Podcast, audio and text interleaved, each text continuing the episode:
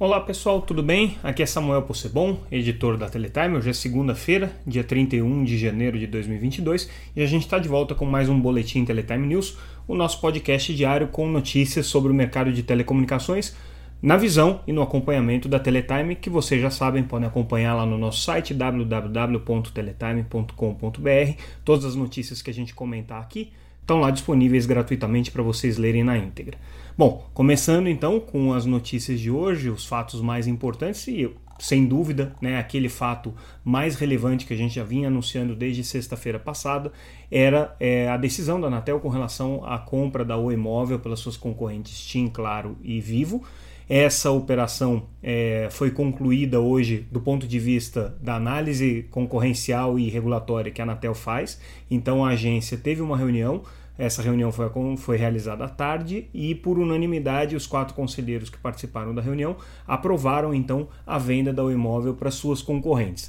Essa aprovação ela não aconteceu sem a aplicação de alguns remédios, então existem algumas medidas aí importantes que foram indicadas pela Anatel. Uma das medidas que foi é, exigida pela agência é que as empresas compradoras façam uma oferta de referência para é, negociação no atacado é, para acesso de roaming para suas concorrentes, então elas vão ter que ter lá um cardápio né, com as condições para oferta de roaming no atacado para as outras empresas móveis que eventualmente é, queiram utilizar essa facilidade. Elas vão ter que também deixar uma oferta de referência para MVNOs, ou seja, para operadoras virtuais, então também vai ter que ter ali um cardápio pré-definido né, das opções de acesso é, que as redes das operadoras compradoras é, vão oferecer para as operadoras virtuais, é um, um remédio concorrencial que foi colocado pela Anatel. E elas também vão ter que estabelecer ali é, alguns compromissos e algumas, algum, algum, um plano de utilização do espectro e compartilhamento desse espectro com seus eventuais concorrentes.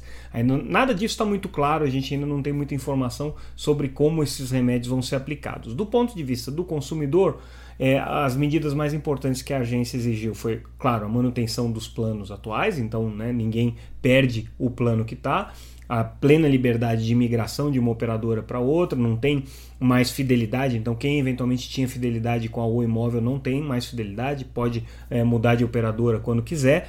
É, também não tem mais a obrigação de se manter no combo, né? Porque a Oi Móvel é, muitas vezes era vendida num combo com banda larga, com TV por assinatura, com telefonia fixa, então esses combos estão desfeitos, né? As empresas vão ter que criar aí um programa de comunicação para dar transparência aí para o consumidor com relação a essas, esses direitos, né? E aquilo que eles é, podem perder e aquilo que eles não vão perder. Então tudo isso tem que estar tá, é, bem esclarecido. E tem um compromisso também que foi estabelecido de última hora, que é a manutenção dos serviços é, para a base brasileira na Antártida, quer dizer, a Oi era prestadora é, de serviço para a Marinha Brasileira nesse, nessa missão, né, nessa, nessa, no atendimento a, a, a essa base científica que o Brasil tem.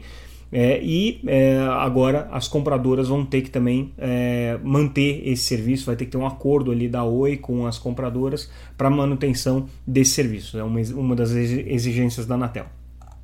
As empresas ainda não estão comentando muito essa operação, porque ainda falta é, a aprovação pelo CAD, né? Vai ter uma. uma Espera-se né, que o CAD no dia 9 é, faça a votação desse, desse processo e aí teria a decisão concorrencial também concluída. Também existe a expectativa que o, que o CAD apresente alguns remédios.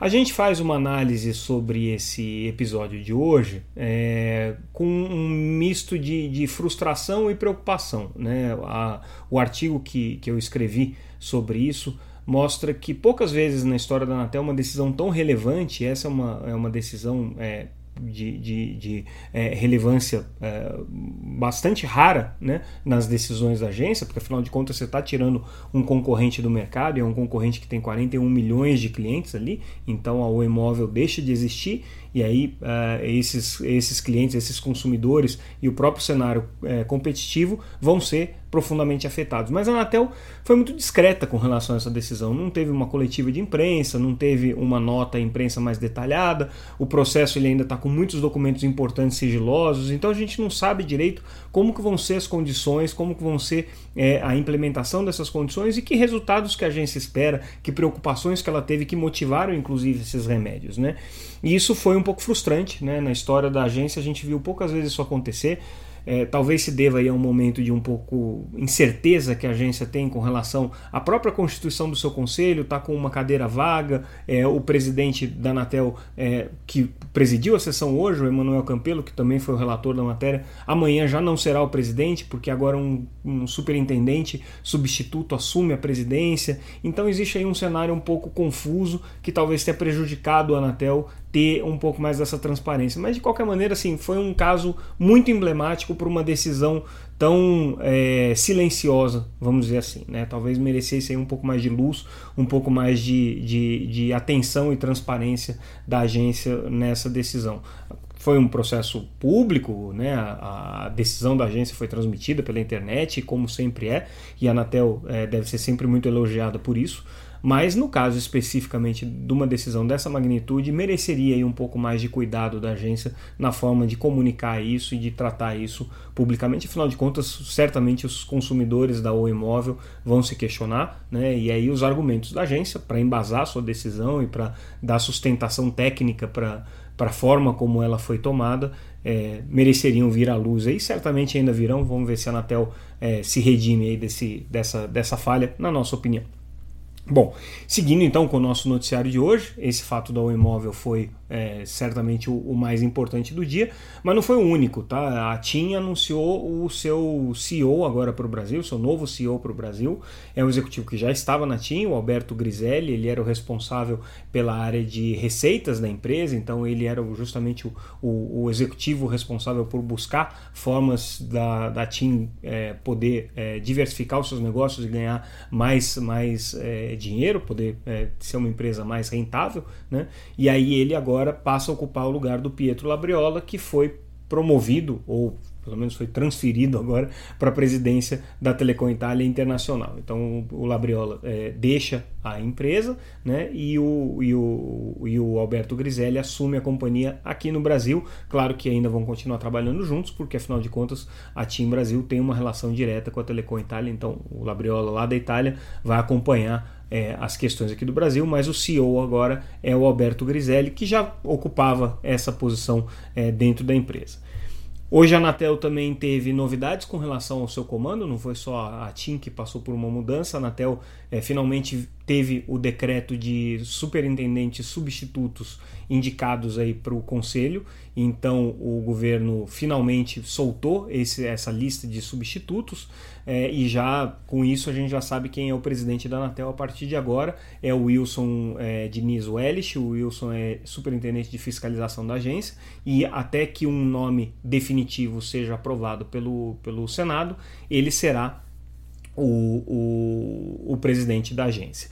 É, os outros nomes que já estão aí na lista, né, já estão é, é, é, indicados aí pelo presidente da República para ocuparem uma vaga de substituição na eventualidade de algum conselheiro da Anatel é, deixar o cargo, né, são o Nilo Pasquale, que é o superintendente de planejamento regulatório, e o André é, Gonçalves, que é superintendente de gestão interna da agência. Então, a Anatel agora finalmente já com é, os seus substitutos indicados. Com relação à sabatina do, do conselheiro Carlos Baigorre, que por enquanto espera-se que seja o presidente da agência, se não houver nenhuma mudança até lá, é, e do Arthur Coimbra, que deve ser o novo é, conselheiro da Anatel, essas duas sabatinas ainda estão pendentes aí de uma decisão do Senado com relação a datas, né? Porque é a, é a, a, a comissão de infraestrutura que faz essa sabatina e agora tem que esperar o Congresso e o, e o Senado voltarem à ativa para que, que essa, essa sabatina seja marcada. Tem expectativa aí que isso aconteça logo,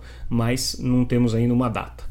É, ainda também nessa, nessa categoria é, é, de carreiras e, e, e pessoas, é, a Telefônica é, anunciou que o José Maria Alvarez Palhete, que é o seu CEO, vai ser também agora é, o chairman da GSMA, que é a principal entidade global é, do mercado de telefonia móvel. É interessante que a GSMA e a Telefônica já são muito próximas, né? Por conta da realização do evento anual da GSMA em Barcelona, todos os anos, o Mobile World Congress, a Telefônica sempre tem um, um certo protagonismo no evento e sempre foi muito próximo da GSMA. E o, e o, e o, o, o Palhete, é, agora assumindo né, o comando da empresa, provavelmente vai dar da, da, associação vai dar os recados de uma maneira um pouco mais é, contundente do que ele normalmente já faz. Ele é sempre uma, um executivo que aproveita a oportunidade do Mobile World Congress para dar recados muito, muito diretos ali com relação às preocupações da empresa, da telefônica no caso, e agora é, ele tem a responsabilidade de falar por toda uma indústria, né, considerando que a GSMA representa aí os principais operadores móveis do planeta. Então, essa foi uma decisão, uma, uma, um anúncio importante feito hoje pela GSMA e pela Telefônica com relação a essa, essa é, nomeação. É, e aí, para a gente finalizar o nosso noticiário de hoje, mais uma polêmica com relação à questão é, dos recursos que vão ser destinados para ensino público. A gente, na semana passada, falou do decreto que direcionava 3 bilhões e meio de, de recursos para estados e municípios. E aí hoje a gente traz a notícia de que algumas instituições é, da sociedade civil, como o Coletivo Intervozes, o Instituto Alana e a Defensoria Pública do Estado do Rio de Janeiro, é, interpelaram aí o ministro Dias Toffoli do, do Supremo com relação a uma omissão numa decisão que ele deu. Ele deu prazo né, no ano passado para que o governo repassasse os recursos e os estados e municípios começassem a utilizar esses recursos para a educação, são 3 bilhões e meio voltados para conectividade em educação, mas é, eles não deram prazo para que esses recursos sejam devolvidos caso eles não sejam utilizados. Então, é, perdeu-se seis meses aí no início da operação dos projetos, porque é, foi dado esse prazo adicional, mas o tempo que os projetos têm para serem executados, do contrário, os recursos seriam devolvidos, continuou o mesmo, o que, na visão dessas entidades, aqui é um risco, né? porque, afinal de contas, é difícil você implementar projetos de educação e, se os prazos forem apertados e você não conseguir executar, os recursos voltam para a União. Então, existe aqui uma, uma um, um, questionamento ao ministro Dias Toffoli para que ele esclareça essa sua decisão e, e se for o caso, né, refaça, corrigindo esses prazos aqui na sequência desejada. A gente traz uma notícia também é, interessante sobre a Claro, né, em parceria com o Parque Tecnológico de Itaipu, é, trabalhando aqui no sentido de agronegócio. Não é a primeira notícia que a gente traz desse tipo, né, de empresas de telecomunicações buscando soluções aqui para a transformação do agro. É, nesse caso específico aqui é uma parceria é, da Claro com, com, com, o Parque Tecnológico lá de Itaipu. Então, é, mais uma frente aí que está sendo aberta no sentido de levar conectividade para o campo e serviços de internet das coisas também é, para atender o agronegócio brasileiro e para atender regiões rurais no Brasil. Bom, gente, essas foram as principais notícias do dia. A gente fica por aqui com o nosso noticiário de hoje. Amanhã a gente volta com mais notícias do Teletime News. Obrigado pela audiência. Visitem sempre o nosso site, acompanhem a gente nas redes sociais, sempre como arroba Teletime News. A gente está no Instagram, a gente está no Twitter, a gente está no Facebook, a gente está é, também no LinkedIn e agora vocês podem acompanhar a gente diariamente também nesse boletim no YouTube que a gente faz juntamente com os nossos podcasts é, disponíveis em todos os agregadores. Aí. Obrigado pessoal pela audiência e amanhã a gente volta. Até mais.